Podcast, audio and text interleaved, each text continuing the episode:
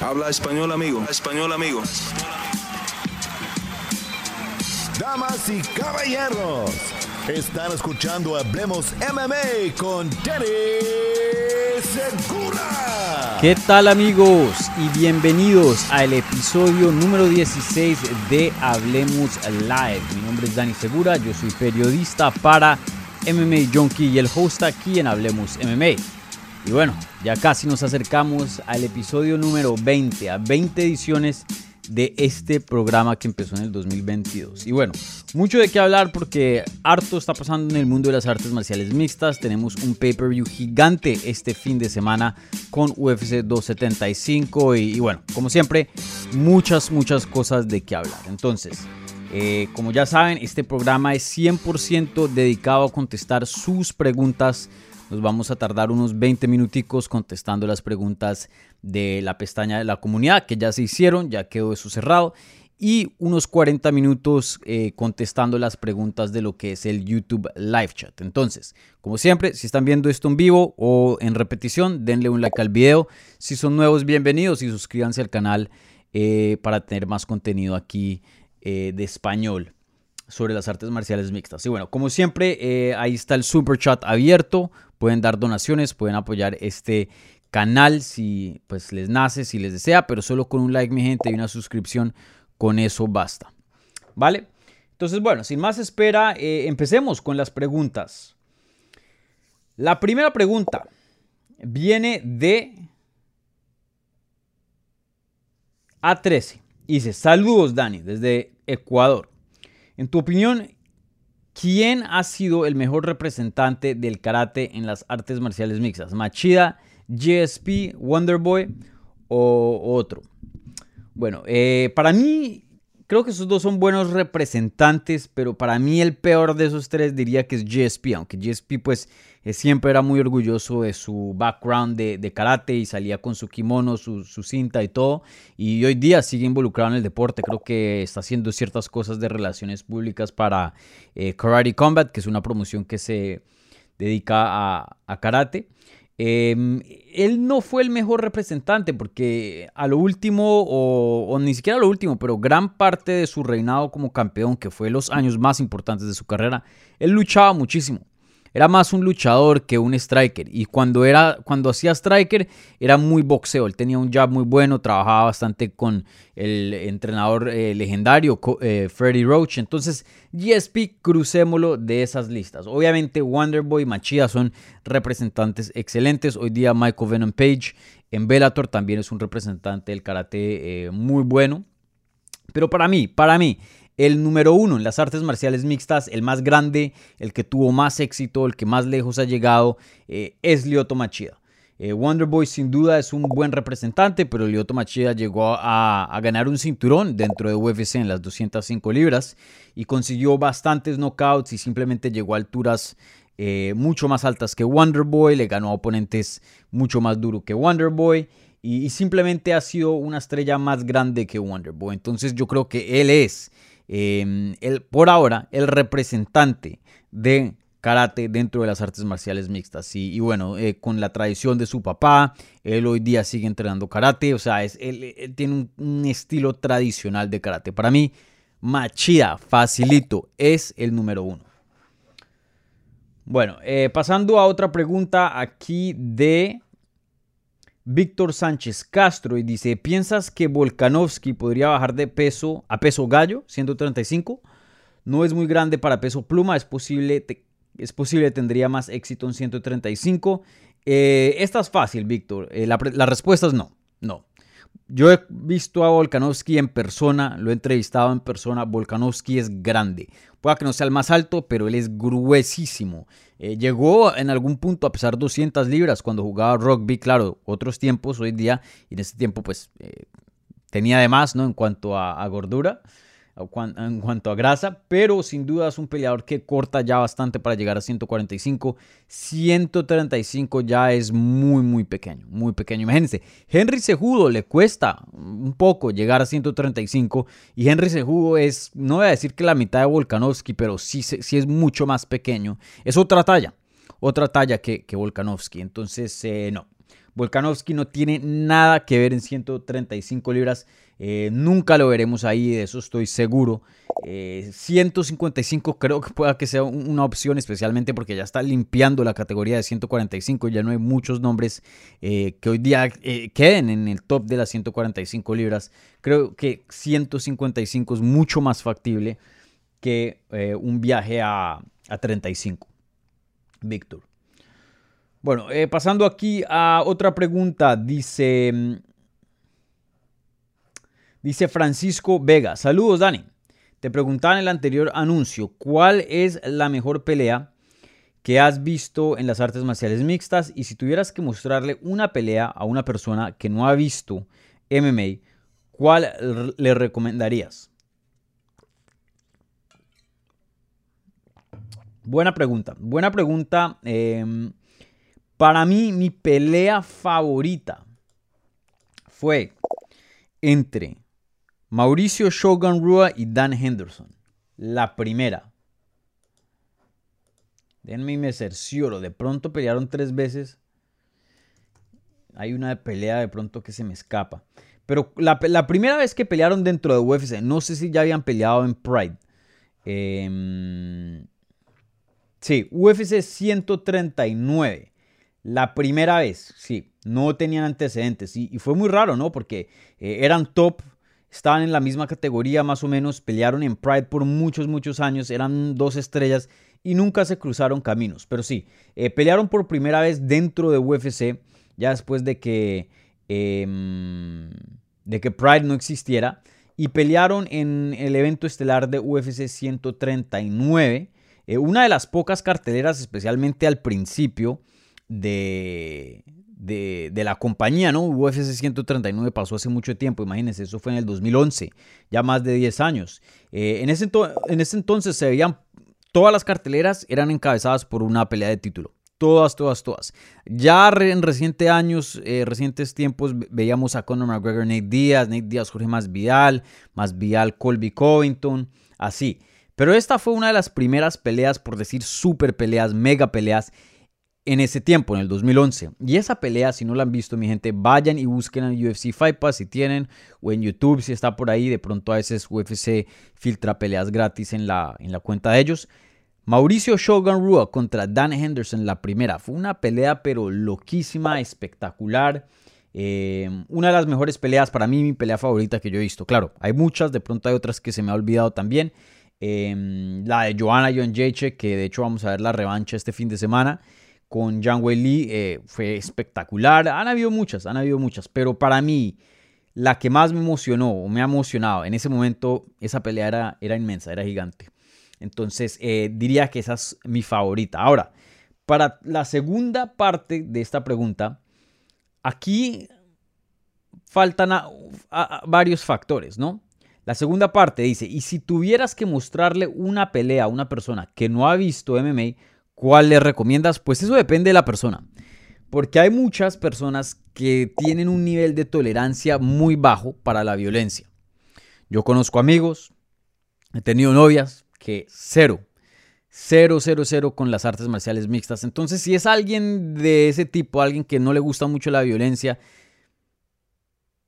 ahí yo no pondría una pelea tipo Dan Henderson contra Shogun Rua o, Joanna Jonjeche contra Jiang Wei Li, porque se espantan salen corriendo. Más bien iría algo con más, menos sangre, eh, menos daño, algo más técnica, que todavía sea chévere y de pronto eh, debe respetar al, deporte. Igualmente, si tengo un amigo que es jiu-jitsu y no le gusta las artes marciales mixtas, de pronto le muestro a alguien un Damien Maya, así, una sumisión bien linda, un Charles Oliveira, ¿no? Igualmente, eh, a un, fan de boxeo, ¿no? De pronto me voy con un peleador que, un Nate Díaz, que tiene un boxeo muy bueno. Eh, bueno, hay, muchos ¿no? que, tienen boxeos eh, espectaculares. Un Israel Azaña o si es fan de, kickboxing o algo así. Entonces, esa, ahí depende cuál sea tu público, ¿no? Ahí depende cuál sea la persona que, estés intentando conquistar y, volver fan de las artes marciales mixtas. Pero em, así por encimitas, como una, una que, que, le caiga a todos, yo recomendaría probablemente la primera o la segunda pelea entre Nate Diaz y Conor McGregor. Creo que em, chequea todas las, todos los requerimientos, dos estrellas, dos nombres que pues son reconocibles, ¿no? Si le dices a alguien Conor McGregor, de pronto no eh, saben mucho de las artes marciales mixtas, pero sí reconocen el nombre. Eh, la historia, pues se vendía así por sí sola. Eh, la pelea tenía, tuvo mucha drama, mucha emoción. El daño no fue muchísimo, o sea, sé que finalizaron a Conor en la primera pelea, pero no fue así que tenía una cortada gigante y se veía algo muy violento, ¿no? creo que esa es buena y, más o menos eh, es muy versátil en cuanto a, todo lo que trae. Tenía striking, tenía un poco de suelo, eh, tenía un poquito de todo, es emocionante. Eh, entonces me iría con esa, me iría con esa para, recomendarle a alguien y, y, a ver si, si, si, no, y si uno convierte a alguien en un fan de las artes marciales mixtas. Pero ahí depende mucho del, público, a la persona con la que le quieras mostrar la pelea. Bueno, em, aquí faltan dos preguntas más de la comunidad y ya luego pasamos a lo que es el live chat. Eh, les recuerdo, como siempre, si, están viendo esto en vivo en repetición, denle un like al video, por favor. Ayuda bastante. Ahora mismo tenemos más viewers que likes, entonces eso significa que, faltan varios. Bueno, otra pregunta por aquí de la pestaña de la comunidad es en parte de Hugo Rosales Urrestarazu. Y dice, hola Dani, saludos desde Argentina. Si te pidieran tu opinión para enfrentar a campeones de Bellator y UFC, ¿qué dos peleas entre campeones de ambas promotoras tú recomendarías? Un abrazo. Buena pregunta, creo que esa pregunta eh, es algo que siempre se han imaginado los fans que pues han estado viendo no solo UFC, que es lo, primordial, lo más importante dentro de las artes marciales mixtas, pero también los fans que son hardcore, ¿no? Si están viendo este programa, probablemente lo son. Entonces conocen muy bien el producto de Bellator.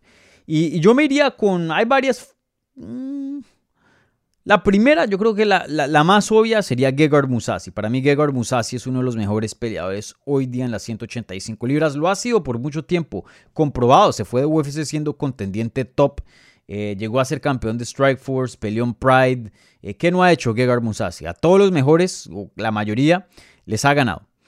Les ha ganado o ha peleado con ellos y ha tenido peleas muy reñidas. Pero Gegard Musasi sin duda es uno de los mejores peleadores que ha existido en las 185 libras.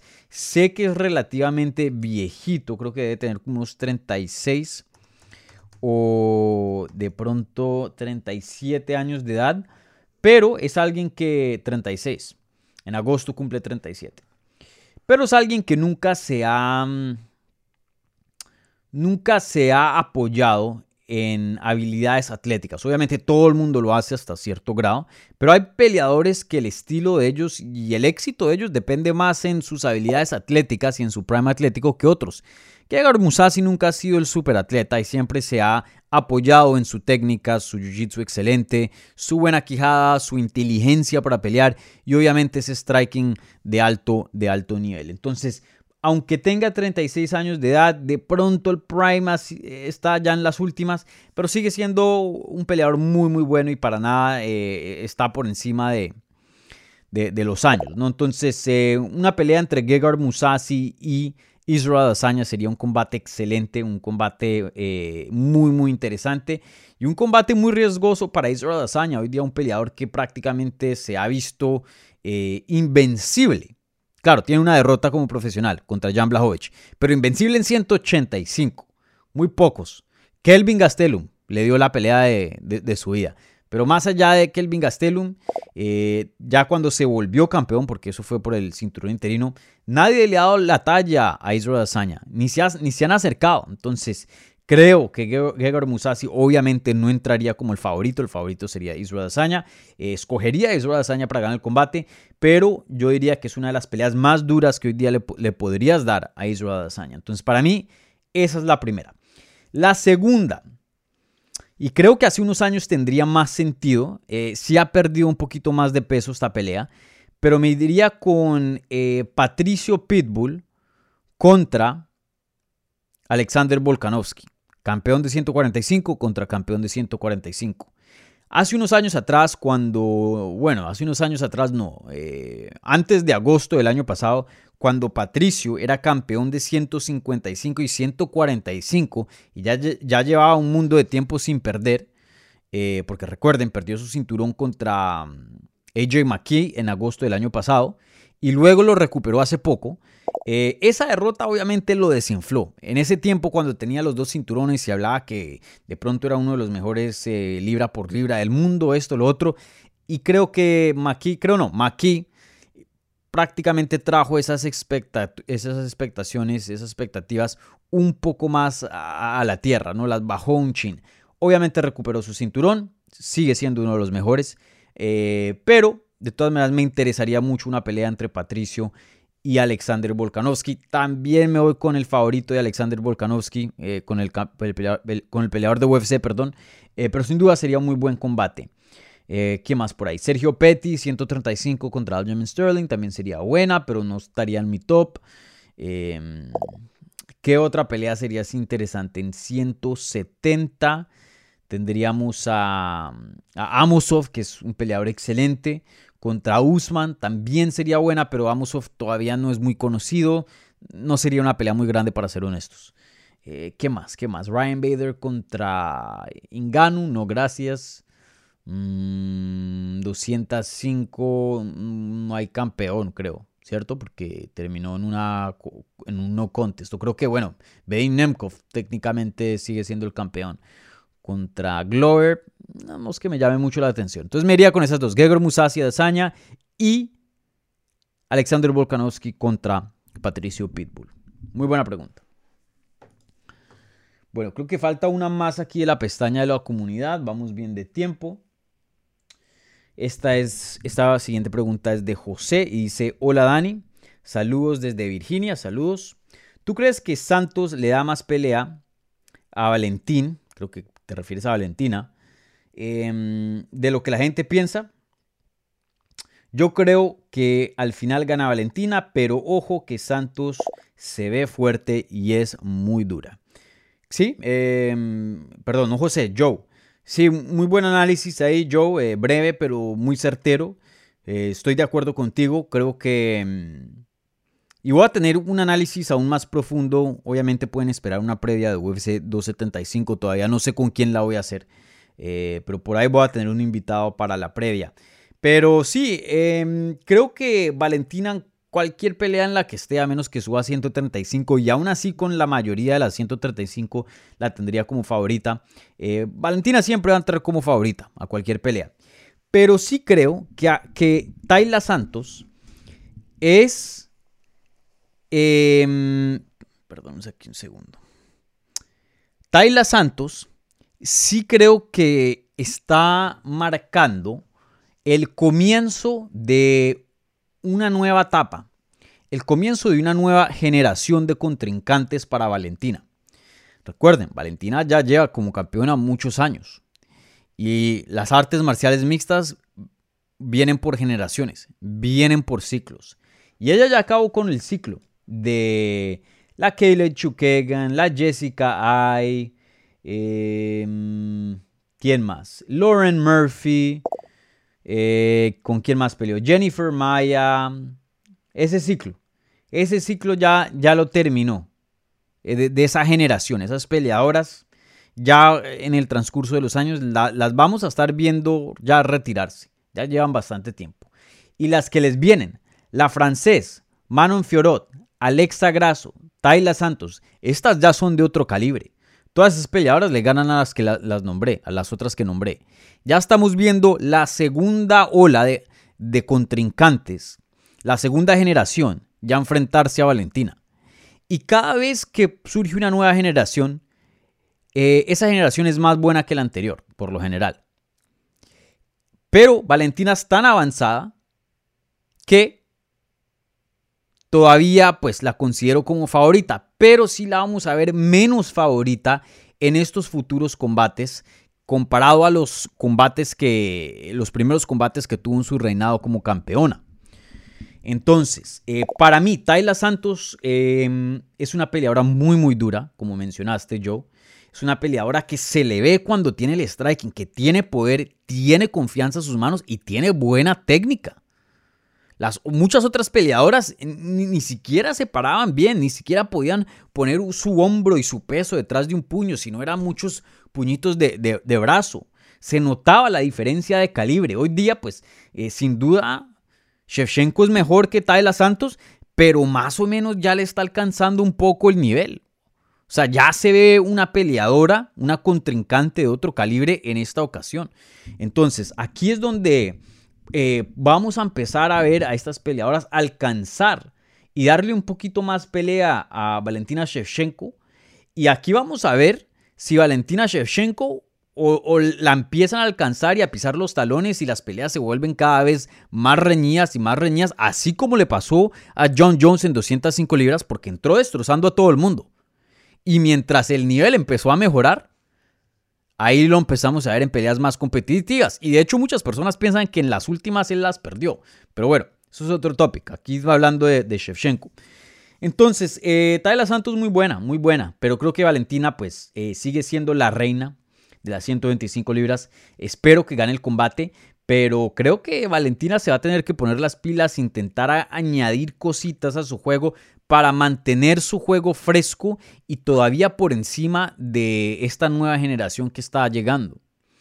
Porque si no se pone las pilas, si no reinventa, las peleadoras en cada defensa de título van a tener aún más información, eh, más video para analizarla y cada vez la van a descifrar más y más. Entonces, no creo que Tayla Santos sea la peleadora para descifrar a Valentina Shevchenko. Pero sí creo que vamos a ver una pelea muy competitiva, más competitivas que, las que hemos visto en el pasado. Eh, Tayla Santos tiene buena quijada, buen striking, poder que hay que respetar. Eh, viene de una eh, larga eh, racha, tiene una muy buena experiencia, creo que tiene más de 20 peleas si no estoy mal. Tayla Santos es dura, es dura. Así que ojo, ojo, Tayla Santos pueda que le dé una pelea dura a Valentina Shevchenko y pueda que no le gane, pero por lo menos mostrar nuevas carencias o, por ejemplo, abrir un poquito el camino para ver la estrategia de cómo ganarle a, aquí a, Valentina Shevchenko. Pueda que eso, eso sea lo que pase, quién sabe. Vamos a ver, una pelea muy, muy importante y muy buena. Para mí me encanta. Bueno, mi gente, con eso terminamos las preguntas del Community Tab. Ahora vamos a pasar a las preguntas del live chat. Si están viendo esto en vivo y quieren eh, participar aquí en el programa y dejar una pregunta, ahí está el live chat abierto. Igualmente, si quieren que su pregunta eh, tenga prioridad, eh, usen la maravilla del super chat y ahí pongan una pregunta junto con una donación, puede ser muy pequeña, lo que quieran donar aquí, bienvenido. Y, pues esas preguntas, como siempre les digo, reciben prioridad aquí en el programa, pero no exclusividad. Así que estén ahí atentos del super chat, ¿no? Y bueno, todo lo que se recoge ahí en el super chat, toda esa plata yo vuelvo y la invierto en el canal. Eh, y así vamos eh, mejorando la calidad y, el programa, ¿no? Que tanto les gusta a ustedes.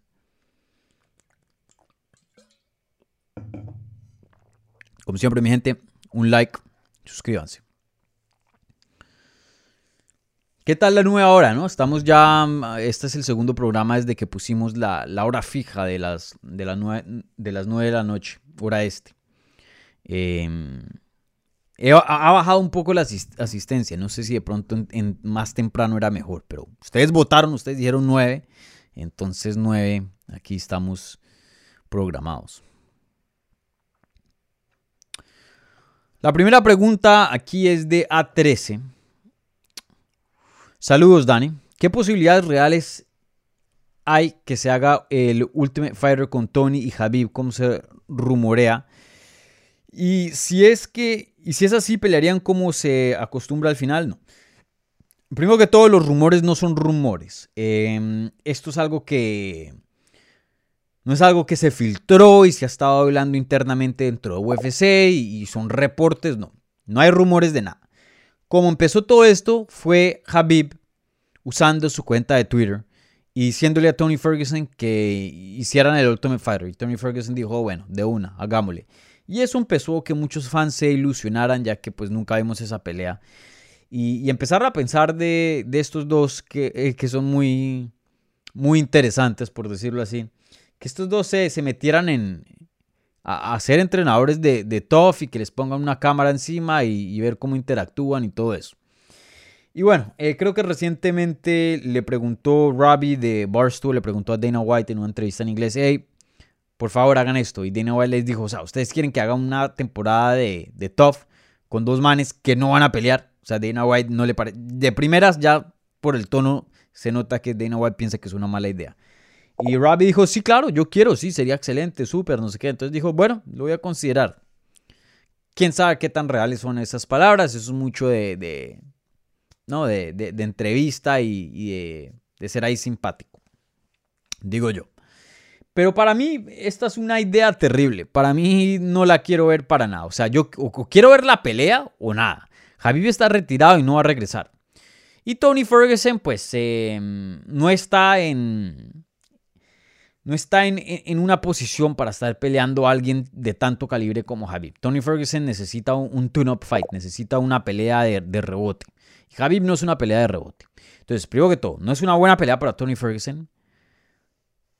No le añade mucho al legado a Habib. De pronto hace unos años atrás sí, pero hoy día ganarle a Tony Ferguson no significa lo mismo que ganarle a Tony Ferguson en el 2017. Entonces, y Habib está retirado. Javier está retirado. Ya, olvídense de Javier en las artes marciales mixtas. Que de pronto haga una pelea de grappling, de pronto pueda que pase. Pero en cuanto a artes marciales mixtas, olvídense, Javib no va a volver a pelear. Nunca más. Se retiró, chao, hasta luego. Em, y, con esas condiciones, teniendo en cuenta que no es una buena pelea para Ferguson, que Javib no va a regresar, no me gustaría verlos. ¿Para qué? ¿Por el drama? ¿Por las competencias? ¿Por lo que se van a decir? ¿Y eso a, qué llega? O sea, ¿a qué va? Para mí, no gracias. Yo no, no, no quiero nada que ver con una temporada entre esos dos. Los coaches de una temporada de Ultimate Fighter tienen que pelear al final, punto. Eso es lo que yo quiero ver.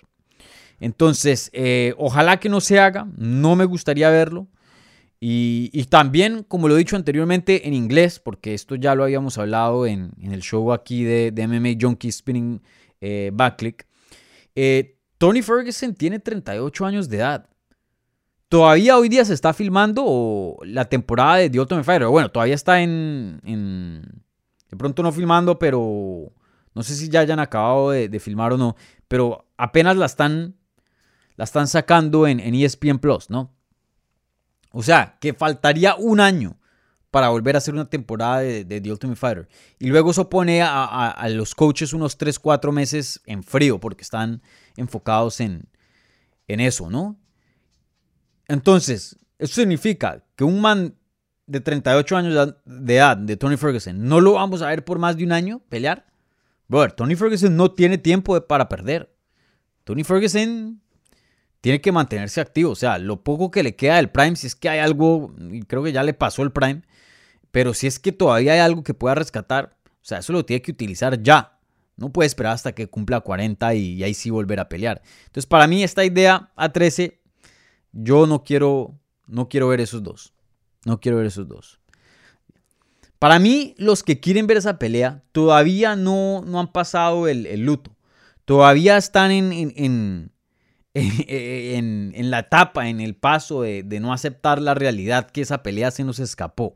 Quizá era la pelea, una de las peleas más importantes que se debió hacer y no se hizo. La intentaron hacer cinco veces. Eh, de todo pasó. Lo último que detuvo esa pelea fue una pandemia global. O sea, esa pelea estaba hechizada, esa pelea estaba o sea, destinada a no pasar. Y, yo ya acepté eso. Y me dolió, pero ya está en el pasado. Los que todavía quieren recobrar algo, cualquier cosa, no, ya, olvídense. Se acabó. Ferguson, Habib, nunca más. Nunca más.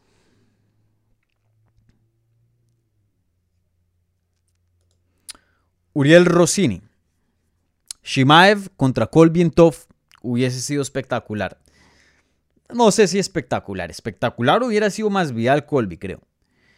Pero sí me parece una mejor idea que la de Javi y Tony. Sí me parece. Pero eh, la verdad, yo, no me aguanto mucho al Colby. Entonces, toda una temporada de Colby. Ah. Esta sí me gusta más. También Uriel. Stipe contra John Jones. Esa sí tiene más sentido. Y que al final peleen por el cinturón vacante. Y si Francis Ngannou se va, que peleen por el de verdad. Darby Crash aquí con una pregunta. Si se jugó regresa a 135, ¿quién creas que es un buen oponente para mm, el luchar? Bueno, eh, él está ya gestionando cosas para un regreso, pero como había dicho yo en, un video analizando em, la noticia que ya se volvió a inscribir a lo que es el grupo que le hacen los exámenes y usa las pruebas. No, eso no significa mucho, porque ese fue, eso nunca fue el problema. Eh, o sea, ahora que está en USADA, bueno, ya regresó Henry. Henry, tienes problemas de dinero, quiere más dinero. UFC no le quiere dar más dinero. Ese es el problema. Entonces, hasta que eso se resuelva, hasta que se encuentre en un punto medio, o Henry Sejudo em, acepte lo que le dé UFC, o UFC le dé más a Henry Sejudo, ahí veremos cuál, qué va a pasar. Hasta que alguna de esas tres cosas cambie, Henry Sejudo no va a pelear. Entonces, eh, supongamos que algo pasa. Henry Cejudo acepta el dinero y pelea con el contrato que hoy tiene, o UFC le, da más dinero, o se encuentra en un punto intermedio. Supongamos que eso pasa. Regresa a 145 libras. ¿Con quién me gustaría ver a Henry Cejudo? Pues para mí, para mí, se merecería una pelea de título debido a, todo lo que ha hecho en este deporte, campeón en 125, 135, eh, ganó el cinturón de 135, lo defendió contra Dominic Cruz, finalizando Dominic Cruz, nunca lo perdió, se retiró, eh, creo que merita una pelea inmediatamente de, campeonato. Pero si no, porque obviamente hay una fila de contendientes que eh, tienen más mérito en cuanto a, deportivo, no, no legado, pero deportivo. De pronto una pelea con Jose Aldo sería buena y esa sería una eliminatoria al título. Sería una pelea gigante. Em, y el ganador pues pelearía por el título. Creo que eso tendría sentido. Em, más allá, mm, de pronto con Peter Yan me interesaría, pero no, no es que sea así muchísimo. Em, Henry Cejudo se merece una pelea grande. Jose Aldo tiene ese prestigio tiene esa, esa fama. Entonces, para mí esa pelea tendría bastante sentido fuera de una pelea de campeonato. Pero para mí, primero, que pelee con el campeón. Si sea TJ Dillashaw o al Jimmy Sterling, porque esos dos están supuestos a pelear. Eh, y si no, José Aldo. Pelea por eh, eliminatoria al título. Esa sería mi, mi pelea.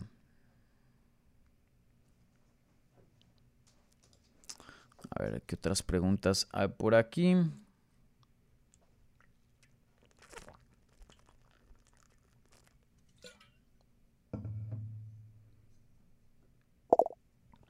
Bueno, eh, aquí una pregunta de HDMI Axe Shorts. No sé si HDMI tiene un segundo canal para Shorts. Yo no sé si HDMI hace aquí contenido, yo no sabía eso. O simplemente cambió el nombre y se puso una foto de nada más y nada menos de Cristiano Ronaldo. Mi némesis, mi enemigo. Pero aún así se la va a contestar. Aunque no me guste Cristiano, lo respeto. Sin duda es un, uno de los mejores jugadores de toda la historia. Pero bueno, eh, aquí pregunta HDMI Axe, eh, hablando de 135 libras. Dani, ¿crees que TJ, perdón, ¿crees que se dé TJ contra Aljamain Sterling? Sí. Esos son los rumores. Se ha hablado bastante. Sterling quiere la pelea. TJ Dillashaw quiere la pelea. UFC quiere la pelea. Esa pelea se va a dar este año. Espérenla, espérenla, espérenla. TJ Dillashaw contra Aljamain Sterling se va a dar. Y si no estoy mal, en estos días se va a anunciar o se va a reportar algo ya más oficial. Em, eso es lo que se rumora. Entonces creo que pronto tendremos noticias de eso, pero sí, se va a dar, la veremos este año. Eso se, estoy, muy, seguro de eso.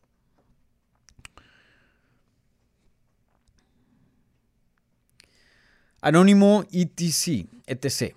Eh, saludos, Dani. ¿Qué opinas de la posible pelea de Islam contra Olivera? ¿Crees que se anule la pelea de piso? Sabes que no sé. Es una pelea que yo la he pensado bastante y y una de esas peleas rarongas que es difícil de imaginar. Hay peleas que las anuncian y uno dice así, ah, claro, o pasa así o pasa así. Eh, este peleador puede ganar por acá, este peleador puede ganar por aquí. Pero esta pelea es, para mí se me ha sido difícil imaginar de qué es lo que podría hacer. Em, no sé. Creo que sí iría al, suelo. Porque... Em, Mi perro estaba ahí haciendo ruidos extraños. Eh, creo, que, creo que es una pelea que iría al suelo porque simplemente Charles Oliveira es un peleador caótico. Esa es la palabra para describir el estilo de él. Es muy bueno. No, no lo digo de mal. Pero es un peleador que te, o sea, que cualquier pelea de Charles Oliveira va a ir a todo lado. Striking, clinch, suelo, por encima, por abajo. Siempre, siempre. Y, bueno, lo fuerte de Isla Makhachev, pues obviamente es la, la lucha y el grappling. Pero no sé si quiera ir al suelo. O sea, suena como obvio, porque es que ese es el problema de Makachev. Makachev solo tiene una estrategia y es el suelo. Makachev no es un buen striker y lo han noqueado en el pasado. La quijada de él no es que sea la mejor, ya es comprobado que lo pueden finalizar y lo pueden noquear. Él ha perdido vía knockout dentro de UFC. Recién entró a UFC, pero perdió. Entonces, eh, creo que de pie Olivera se lo come vivo. Se lo come vivo. Y en la lucha, en el grappling, ahí es cuando la cosa se pone interesante. Creo que em, vería, creo que para Makachev él usaría mucho su lucha, pero no creo que se metería en la guardia. Creo que sería otro tipo de lucha más de control, digo yo. Porque Charles Oliveira es un monstruo en el suelo. Yo pienso que Charles Oliveira gana esa pelea. Lo pienso. Porque en el suelo Charles Oliveira sabe lo suficiente y es fuerte y es muy grande para poder eh, salirse de cualquier sumisión, de cualquier peligro que Makachev lo ponga. Y, la pelea de pie, pues tendrá algo de pie. Y en el transcurso creo que Charles Oliveira le va a dar rodillas, le va a dar puños, le va a dar codazos y lo va a desgastar. Y, o lo va a terminar sometiendo o finalizar vía knockout técnico, pienso yo. Em, me cuesta creer que Makachev lo pueda dominar y controlar en el suelo. Es posible, pero en mi opinión creo que no, no pasa. Entonces ahí veremos, pero sin duda una pelea muy difícil de predecir, muy difícil.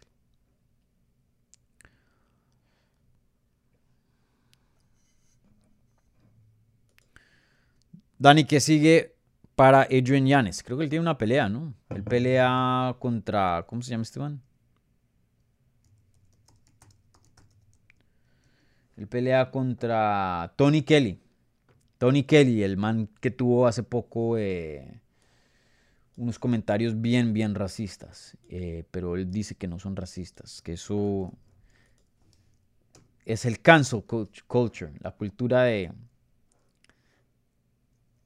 del cancelamiento, no sé cómo se diría en, español, pero sí, esos están supuestos a pelear pronto, en...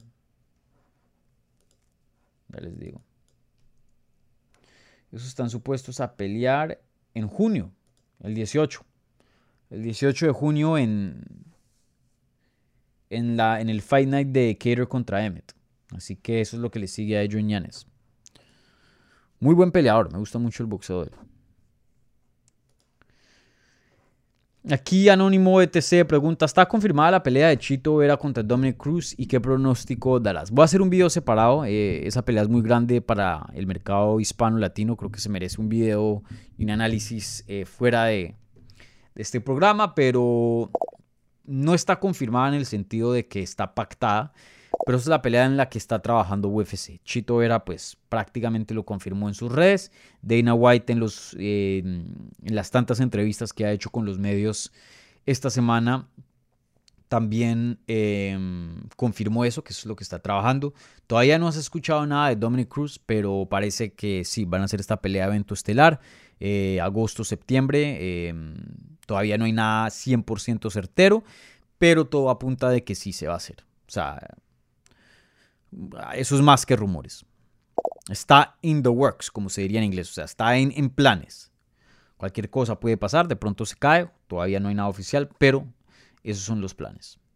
Y, cómo veo esa pelea rápidamente, eh, obviamente les tendré, como dije, un video más detallado, más Eh, sí, más detallado, un análisis más profundo, pero eh, rápidamente, eh, obviamente creo que Dominic Cruz entra como favorito.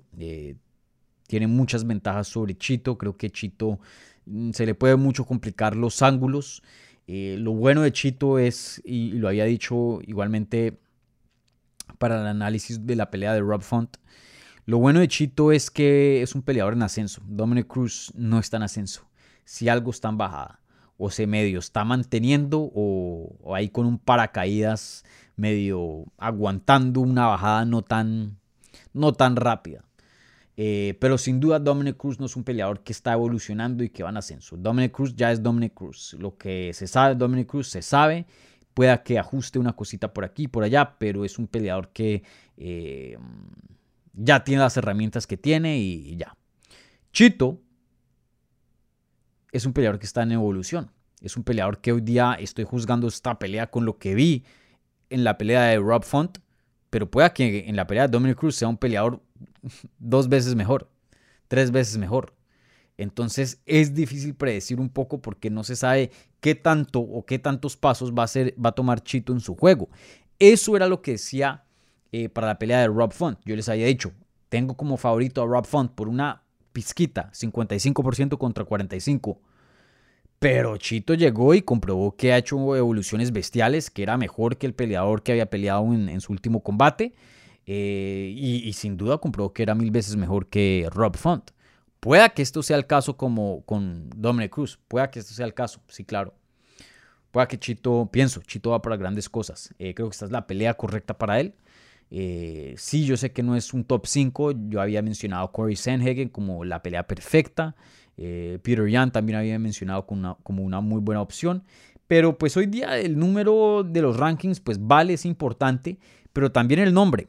Eh, les aseguro, una, victoria sobre Dominic Cruz, a pesar de que no esté tan rankeado o tenga un ranking tan alto como el de Corey Sanhagen, pesa más que una, victoria sobre Corey Sanhagen, solo por el nombre, solo por, el prestigio. Entonces, esta pelea tiene todo el sentido del mundo. Me gusta que la están eh, planeando para un evento estelar. Cinco rounds le favorece siempre a Chito, aunque Dominic Cruz también es un peleador de cinco rounds. Em, Chito va en ascenso. Chito promete mejoría, Dominic Cruz no. Yo pondría a Dominic Cruz como favorito, pero mm, me cuesta, me cuesta apostar contra Chito en este momento por la mejoría que está mostrando, ¿no? Si hubiera tenido medio un desempeño reñido contra Rob Font y si hubiera visto casi que igual que en sus últimos combates, pues me sentiría más cómodo escogiendo a Dominic Cruz, pero Chito está en evolución, eso es un hecho, eso es un hecho. Chito está mejorando. Y cuando tienes un peleador en mejoría, un peleador joven, un peleador que va para arriba, no se sabe si va a tomar un paso, dos pasos, cinco pasos e, entre campamentos. No se sabe. No se sabe.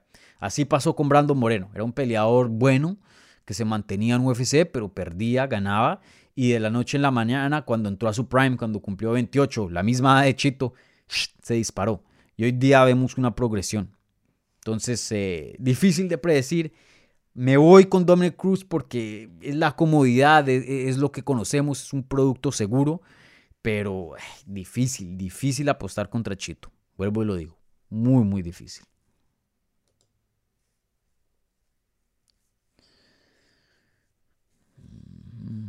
A ver, alguien ha, dejado aquí en el community, en el, en el super chat. No. Entonces sigamos con las normalitas. Recuerden un like, mi gente. Bienvenidos aquí contestando sus preguntas si son nuevos.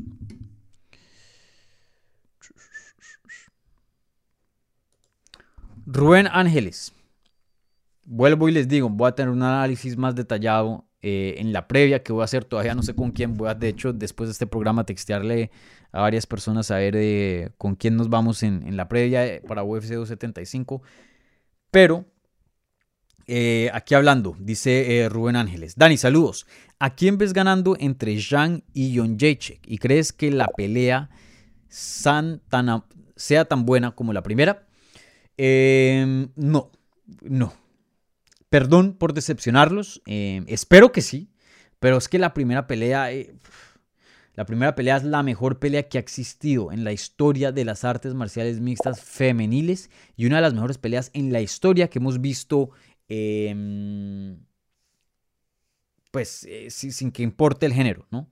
Pero sin duda la mejor pelea de las mujeres de la historia del deporte va a ser muy difícil de superar. Es tres rounds, la otra fue cinco, entonces había más drama, más tiempo de acción, más daño, más castigo, eh, más desgaste. No pienso que, sea tan emocionante como la primera. Es que la primera no solo es eh, una barra muy alta de alcanzar, pero como dije, son 10 minutos menos de pelea y también Zhang Wei Li ha añadido mucha lucha a su juego. ¿Por qué? Porque ha estado entrenando con Sejudo. Y lo dijo en la rueda de prensa. Si no uso mi lucha, es un desperdicio por todo lo que ha aprendido. O sea, ¿quién se va a entrenar con Henry Sejudo? Un medallista de oro, oro olímpico en lucha. Entrenar lucha y no usar lucha en las peleas. Brother, hubieras usado ese tiempo y te vas con Trevor Whitman y mejoras tu striking. Sean Wei ha añadido lucha a su juego. Entonces, para esta pelea con Ivana Jonjacek, sé que no le tiene miedo y veo a Weili peleando mucho de pie, pero también la veo usando lucha, algo que no usó en la primera pelea. Y una de las razones por qué la primera pelea fue tan emocionante fue porque no hubo grappling. Y hay que decirlo, yo soy jiu-jitsu, yo tengo una cinta azul en jiu-jitsu, hice jiu-jitsu por muchos años. Competí todo, me encanta el jiu-jitsu. Pero el jiu-jitsu es más aburrido que el boxeo. Menos emocionante, menos acción. Las cosas se desarrollan con más lentitud. Eh, entonces, em, teniendo eso en cuenta, 10 minutos menos, Yang Wen hoy día sabe luchar mucho más y planea usar su lucha. Vamos a ver una pelea emocionante, sí. Pero como la primera, no. La primera no se va a replicar.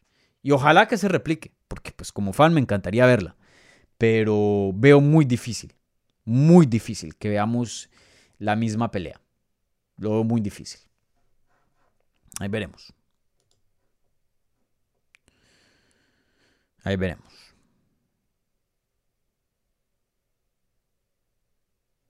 Aquí Claudio Catalán Ordóñez, eh, la misma pregunta que se hizo en el Community Tab. Em, en el Community Tab. Gracias por la pregunta, pero ya, ya la contestamos. No sé si, si te sintonizaste desde el comienzo, pero ya hablamos sobre eh, peleas crossover entre campeones de, de Bellator y UFC. Tuve, tuve, me, dijeron que hiciera dos picks y ya los hice.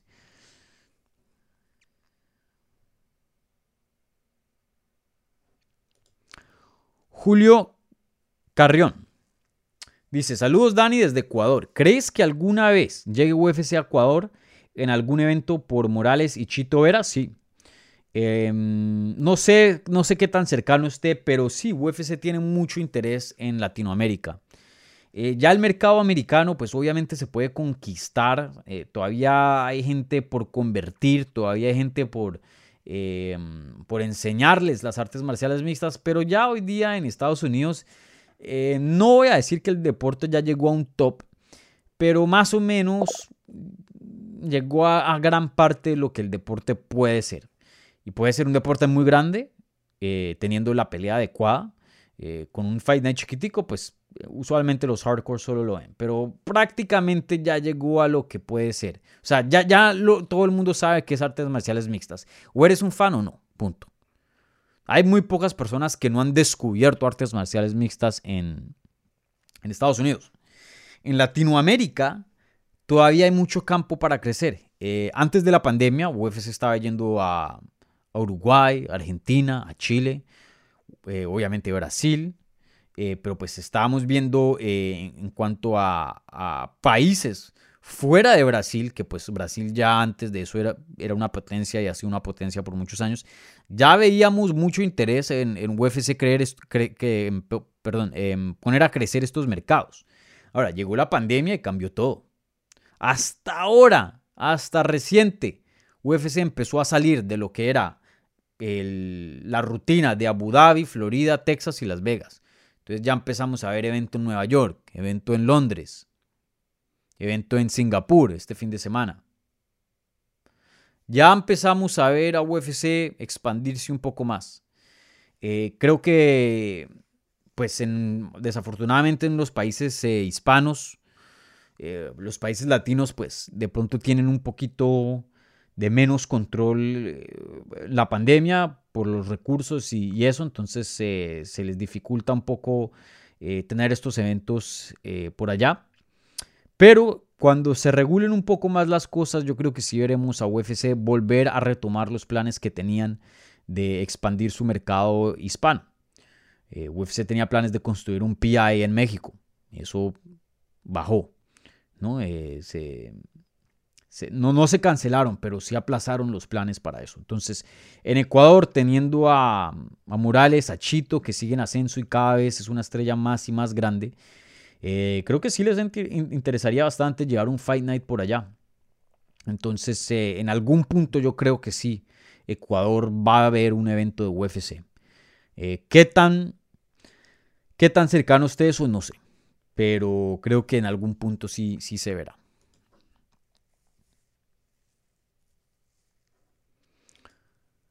Uriel Rossini. Me quedan 10 minutos y me voy. Dice, se viene la trilogía de Conor contra Díaz, pues ese ha sido el plan. Eso es lo que UFC siempre ha querido. Pienso yo. Yo no he hablado con Dana White o UFC. Pero todo apunta por, por la espera y la tranca que le ponen a Nate Díaz para poder por fin darle una pelea. Todo apunta a que ellos quieren hacer esta trilogía entre Conor McGregor y Nate Díaz. ¿Por qué? Porque Nate Díaz quiere volverse agente libre. Y se entiende por qué, porque él tiene una oportunidad de hacer mucha, mucha plata fuera de UFC y sin lidiar con todo el drama y todas las oposiciones y problemas que él, se enfrenta y se encuentra siendo un peleador de UFC. Entonces, él tiene una pelea que le queda en su contrato. Y Conor McGregor, por lo que se rumora, por lo que se habla, le quedan dos. Conor McGregor también de pronto tiene interés en volverse agente libre. Dos peleas no es mucho. Entonces, si no hacen la pelea entre Nate Diaz y Conor McGregor, pueda que pasen dos cosas. O nunca se haga y UFC pierda de una mega pelea donde van a ganar mucho dinero, no solo en ventas de etiquetes, pero también en ventas de pay-per-view y también en magnitud de explotar el deporte y, y, hacerlo más grande. Porque cada vez que pelea Conor McGregor, más personas conocen del deporte más personas se vuelven fans del deporte. porque es una estrella. Entonces, o pierden eso y esa pelea nunca se hace, y eso cae en responsabilidad y en manos de UFC, o peor, Nate Díaz se vuelve agente libre, McGregor se vuelve agente libre y hacen esa pelea fuera de UFC y se quedan sin, sin el dinero, se quedan sin las ventas, sin, se quedan sin eh, poner las letras y lo que es el branding de UFC en alto con esa pelea. Entonces, ellos quieren hacer ese combate. Em, no le, han dado peleas que a Nate Díaz no le gustan para mantenerlo contentillo, por decirlo ahí, para recaramelo, como se diría en Colombia, para poder em, satisfacer em, las cuestiones del contrato ¿no? y los requerimientos que tienen eh, en contrato con Nate Díaz. Mientras Conor McGregor se recupera, pero Conor McGregor pues tuvo una lesión muy, muy, muy, pero muy dura. Y el recuperamiento pues va bien, pero es un proceso muy, muy largo. ¿Será que pueden llegar a esperar tanto tiempo? Y, o sea, ¿tienen lo suficiente para darle suficiente caramelo a Nate Díaz y, poder eh, llegar a hacer esa pelea? No lo sé, no lo sé. Pero UFC sí la quiere. Eh, Vamos a ver si se hace o no. Para mí sería una pena si no hay una trilogía entre esos tres. Esa fue lo que empezó la era de, The Money Fights, como se diría. las peleas de dinero, las peleas de plata. Eh, esa trilogía se tiene que hacer. Para mí eso es algo histórico. Pueda que no les guste Conor McGregor, pueda que no les guste Nate Diaz. Entiendo que hay mejores peleadores que ellos. Entiendo que esta no es la pelea más alta de calibre. Pero en cuanto a estrella, en cuanto a a todo eso y al final del día, pues, eh, artes marciales mixtas, boxeo, deportes de combate, eh, no es solo ver el mejor contra el mejor, pero también en cuanto a, récords de, romper, de, pay-per-views, de todo eso, también importa. Me gustaría ver qué tan lejos puede llegar en cuanto a, magnitud de este deporte y, sin duda Conor McGregor contra Nick Díaz Teres empujaría lo que son e- esas fronteras, ¿no? Esos récords. Entonces ahí veremos qué pasa. Se rumorea Dustin contra Justin 2, ¿será? Em, yo no he visto nada. Sí vi que MMA Uncensored, que es una página de Instagram, la verdad no son un portal así legítimo, pero es una página de Instagram que, postea las noticias de los otros y, fotos y vainas. Em, ellos dijeron que, que, que estaban planes, pero luego Dustin Poirier hoy día les hace un quote tweet diciendo, yo no he escuchado nada de esto, apenas me lo estoy desayunando. Entonces, ojo, ojo, no estoy diciendo que no sea verdad, pero ojo con lo que ven por ahí, porque hay mucho, mucha gente que se inventa cosas o, escucha algo y, nada más tiene una fuente y, no se cerciora de confirmar con otras y, tener dos lados confirmados. Ojo.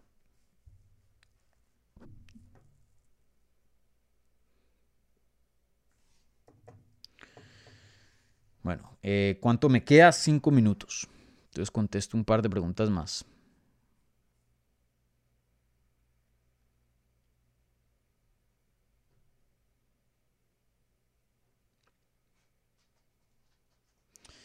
Emerson Negrón dice, saludos desde Perú, Dani, en 145 casi ya tiene todos los rivales. ¿Quién sería el contrincante para Bryce Mitchell o Arnold Allen? Ahora que los dos eh, del top 5, perdón, ahora que los del top 5 están en plena acción. Eh, no sé, una pregunta muy dura porque sí, eh, todos los del top 5 están ocupados, ya tienen peleas en 145. El único que no tiene pelea del top 5 es el zombie coreano, Chan Song Young, pero ah, después de una pelea tan dura contra Volkanovski, me gustaría verlo contra otro veterano. Yo había dicho Edson Barbosa contra Korean Zombie, dos viejitos, dos veteranos, pelea de leyendas. Eh, el matchup no le favorece ni al uno ni al otro, bien reñido. Contra Arnold Allen y contra Bryce Mitchell es como tirar al zombie coreano, ¿no? Ya creo que se merece un poco más de respeto. Entonces no me gustaría verlo contra esos dos. Pero Josh Emmett de pronto contra Arnold Allen. Eh, Chitkasi viene una derrota, pero está ahí nomás. También contra Bryce Mitchell sería buena. Evloev contra Bryce Mitchell me, encantaría. No nos podemos olvidar de Ilya Topuria. Eh, o la otra es esperar resultados, ¿no? Porque también Allen y Mitchell, pues, vienen en ascenso, se merecen pelear con contendientes top. No hay contendientes top disponibles en el momento, entonces, ¿qué pueden hacer? Esperar resultados, esperar a ver qué pasa entre Max Holloway y Volkanovski, esperar a ver qué pasa entre Brian Ortega y Jay Rodríguez, eh, esperar a ver quién pasa entre Calvin Cater y Josh Emmett, eh, que están supuestos a pelear. Entonces, esperar resultados, diría yo. Esa sería mi opción. Hoy día no, no hay contendientes top así para darles. Y eso es lo que se merecen. Bueno, ¿qué otras preguntas hay por aquí? Juan Pablo. Dani, saludos desde Medellín, saludos. Puñal en el pecho, ¿quién gana? ¿Isla Makachev o Charles Oliveira? Charles Oliveira. Mm, ¿Quién más hay por aquí?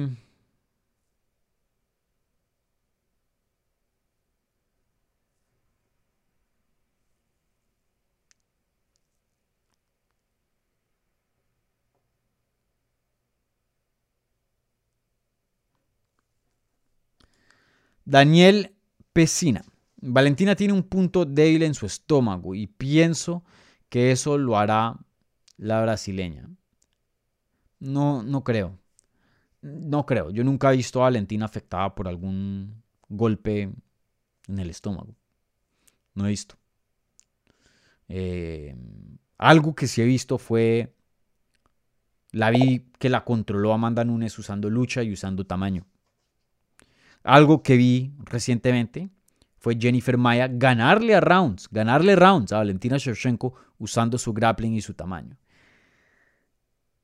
Creo que en el striking Valentina Shevchenko está muy pero muy avanzada para que alguien le gane. Esa es mi opinión.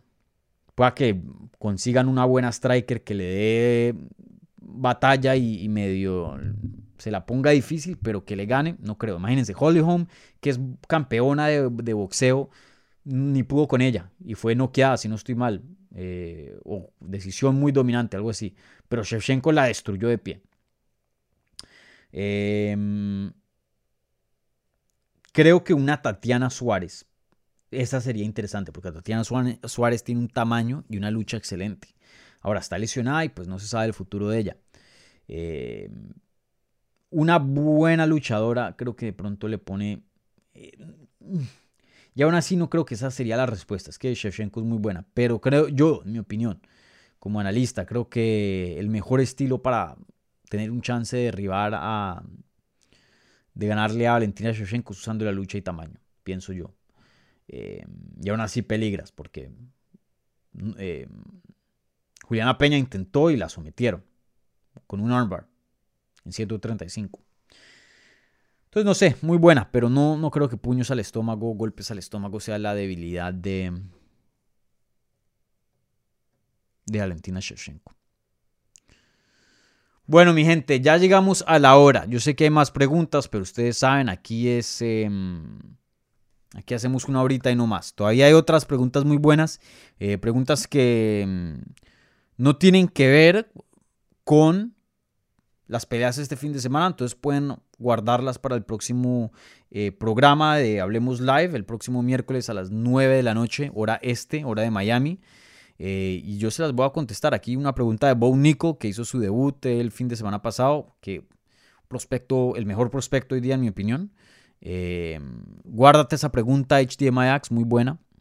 Y aquí otros con otras preguntas muy muy buenas. También otros con preguntas acerca de UFC 275, que como les dije voy a hacer una previa, todavía no sé con quién.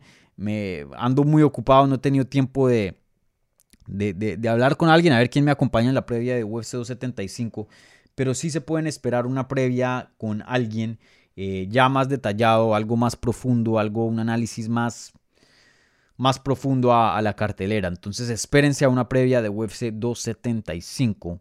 Eh, probablemente va a publicar mañana o, el viernes temprano, ¿vale? Igualmente se vienen dos entrevistas aquí al canal. Voy a estar hablando con Irene Aldana. Igualmente Super Meli. Melissa Martínez, campeona de combate global. Eh, terminó su contrato con Combate Global, firmó con UFC y la vamos a tener por aquí en el programa, así que eh, muy emocionado eh, para esa entrevista, entonces estén ahí atentos. Igualmente, como siempre, trabajando aquí en el canal para conseguirles el mejor contenido posible que les pueda traer de las artes marciales mixtas en español, ¿vale? ¿Qué más? ¿Qué más? Les tenía otro anuncio. Mm. Ahí tengo un par de ideas de programas y cosas que quiero implementar, pero todavía las estoy gestionando y voy a ver si, si... Esténse atentos, por ahí de pronto se viene algo nuevo en cuanto a programación. Sí, esténse ahí al tantos. Bueno, y eso es todo, mi gente. Entonces, con eso cerramos. Un abrazo a toda la gente que participó, que dio preguntas en la pestaña de la comunidad. Igualmente en el live chat, gracias a toda la gente que me dio un like al video.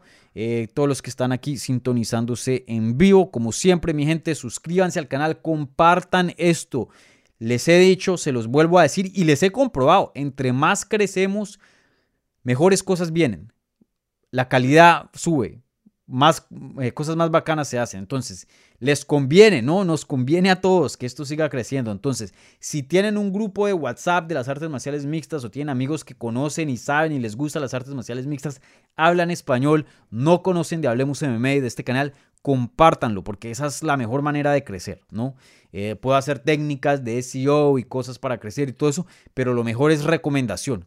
Lo mejor es recomendación de boca a boca Em, no, e, e, eso es lo mejor, ¿no?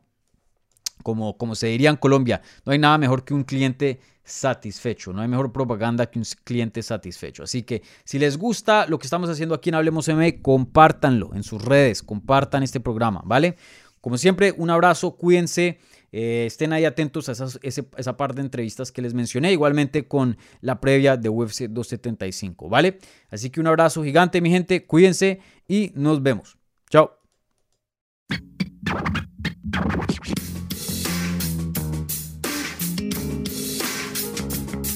Gracias por escuchar Hablemos MMA. Si les gustó el show, los invitamos a que se suscriban en su plataforma favorita de podcast para recibir episodios semanales. También déjanos tu review o cualquier comentario. Pueden seguir Hablemos MMA en Twitter, Instagram y Facebook en arroba Hablemos MMA. Y me pueden seguir a mí en arroba Dani Segura TV. Hablamos la próxima semana.